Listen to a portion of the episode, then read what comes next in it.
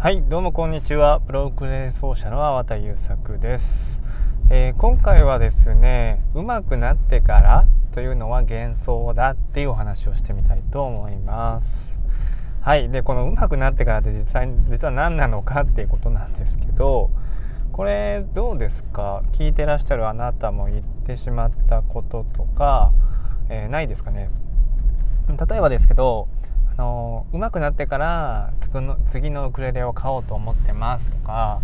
そうだな。あとそう上手くなってから、うん、人に聞かせたいなと思ってますとか、まあ、要するになんか次のステップに行くためには、まあ、上手くならなってからだったらできるかなっていうね。えー、そういうこう言説っていうかそういうこう言い方をよくされる方が多いんですね。まあ、実際教室で、えー、見てきた方もあの何人もいましたし、まあ、そういうことをね、まあ、口走ってしまうっていううんことをちょっとよく考えてみようと今一度よく考えてみようと思いました。でもしねこれを聞いているあなたがそれを言ってたり、まあ、思ってたとしたらちょっとそこは一度立ち止まって考え直して、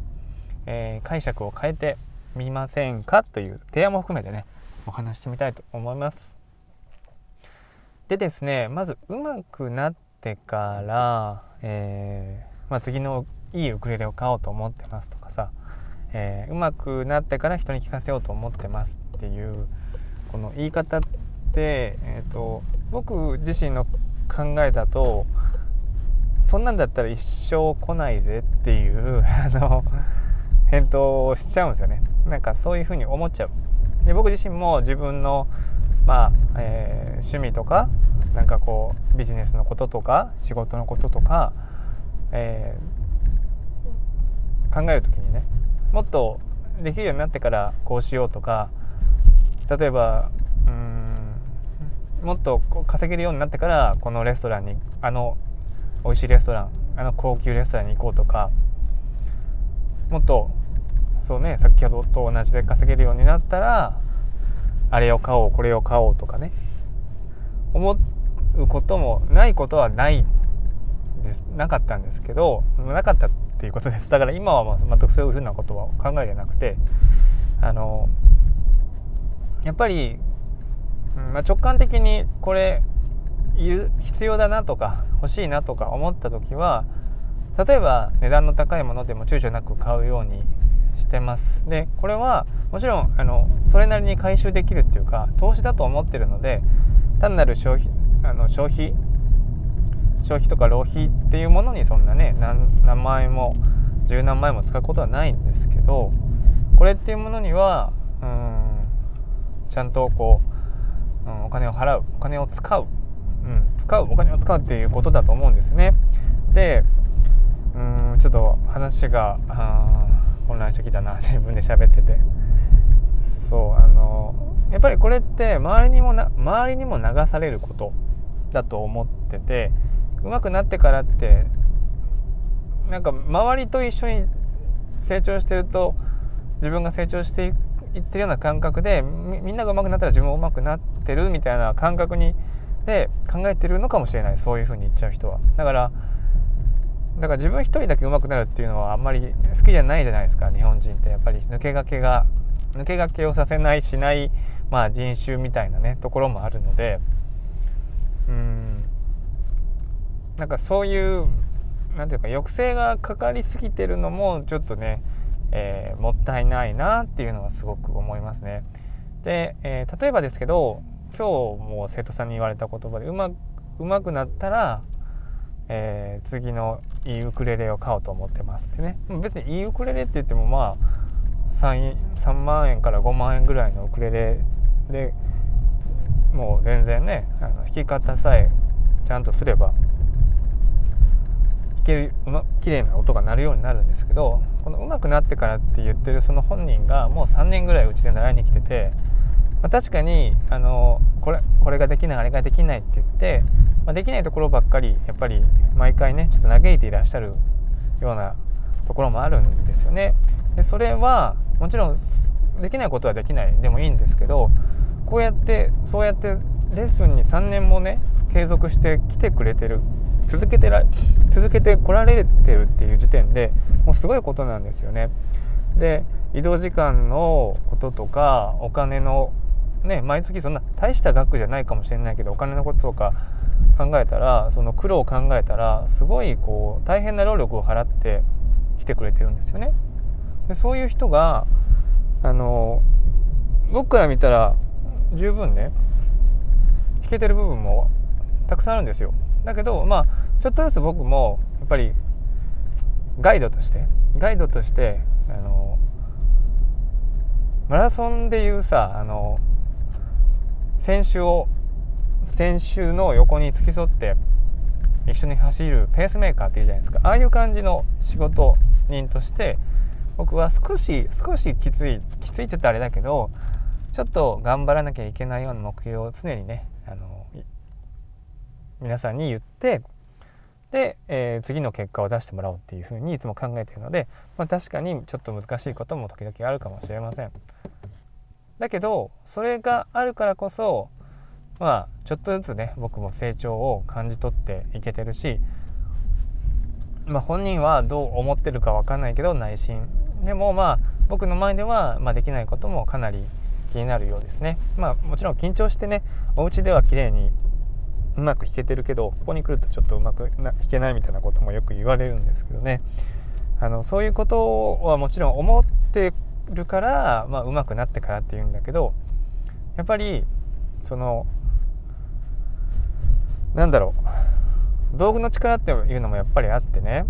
あの何でも、うん、現状のままその加速しようっていうのは無理なんですよね。その現状のその古いものとか古い仕様のもの。例えばそうそう分かりやすいのがさ PC のあの OS のバージョンとかっていうあの概念があるんですけど PC でも何でもそうパソコンっていうのはあの本当に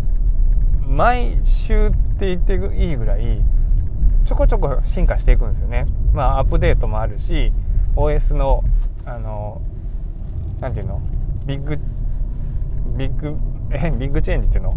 マイナーチェンジみたいな車のマイナーチェンジみたいな感じでやっぱり次々にあの更新されていくんですよね過去の技術が。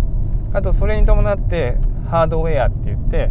そのマザーボードとかコンピューターの内部の性能がぐんぐん上がっていくでそれに人間も合わせていかないといけないからまあコンピューターの世界はもう2年3年であの性能がガラッと変わってもう本当にすぐ陳腐化してしまう前の前10年10年も使ってるコンピューターなんて本当に古すぎてどうにもならないぐらいの世界になっちゃうんですよね。でそれをやっぱりそこまでのスピード感はなくても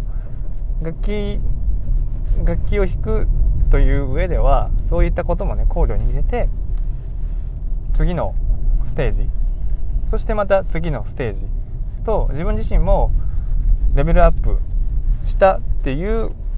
こととまあレベルアップしていくぞっていう意気込みっていうのも大事なのでそのいつまでも上手くなってからって言ってるのはこれ本当に馬の頭にぶら下げられた人参ずっとぶら下げられてる人参みたいなもんでなかなかぱうまくなったっていう実感は持てないんですよねそうなると。実際うまくなってるんですよ外から見ると。なんかこうぐっと成長してるように見えて下がってるように見えるんでね。だけど実際は下がるっていうかもうそこ底力って言ったらいいけど実力がついてきてるわけだからその上手くなってからいいものを買おうとか上手くなってから人に聞かせようじゃなくてうまくもう十分あなたは今の現時点では本当に初心者だった頃に比べたらどうですかって僕は言いたい。でもいくら上手くなってもそういうふうに思っちゃうのは気持ちはわかるけどそれだったら一生その上手くなったからこれをしようあれしようっていうのは実現しないよって思うんです。でこれは何も僕があのその人たちに説教を垂れたいわけじゃなくて過去の自分にも言いたいことなんです。僕自身もそういうふうに思って二の足を踏んできたこともあるしまあ、未だにそういうことを思ってる、まあ、分野っていうのは多少あるとは思います。やっぱりそこは人間なんであの完璧ではないのでね、まあ、そういうふうに思ってしまうこともあるんだけどやっぱりそういうもうちょっとできてからとか、うん、こう完璧に、まあ、完璧主義みたいなもんもんなのかな。完璧主義みたいなものを追い求めると、うん、そういうふうになってしまいがちなのかなって思うので、まあ、上手くなってからうんぬんというねあのワードっていうのはこれからはダメっていう使わないでくださいねって少なくともこれを聞いてくれたあなたは、うんまあ、そういった言葉を使わないようにこれから、えー、いろんなことにアクティブに挑戦してくださいよということです。まあ、楽器所詮楽器なんでそんなうんなんかそれで恥をかくとかもないしさウクレレっていう楽器だからさなんか人前のなんかこうすごい舞台に立って演奏するようなものでもねそもそもなくて本当に気軽に楽しめる楽器なんでだけどそのだからこそその分野で輝いてほしいし豊かな人生を送ってほしい。それが僕のね願いなんでね。まあ、えー、今後はね是非そんな言葉を吐かずに、えー、ここぞという時にはしっかり自己投資してね、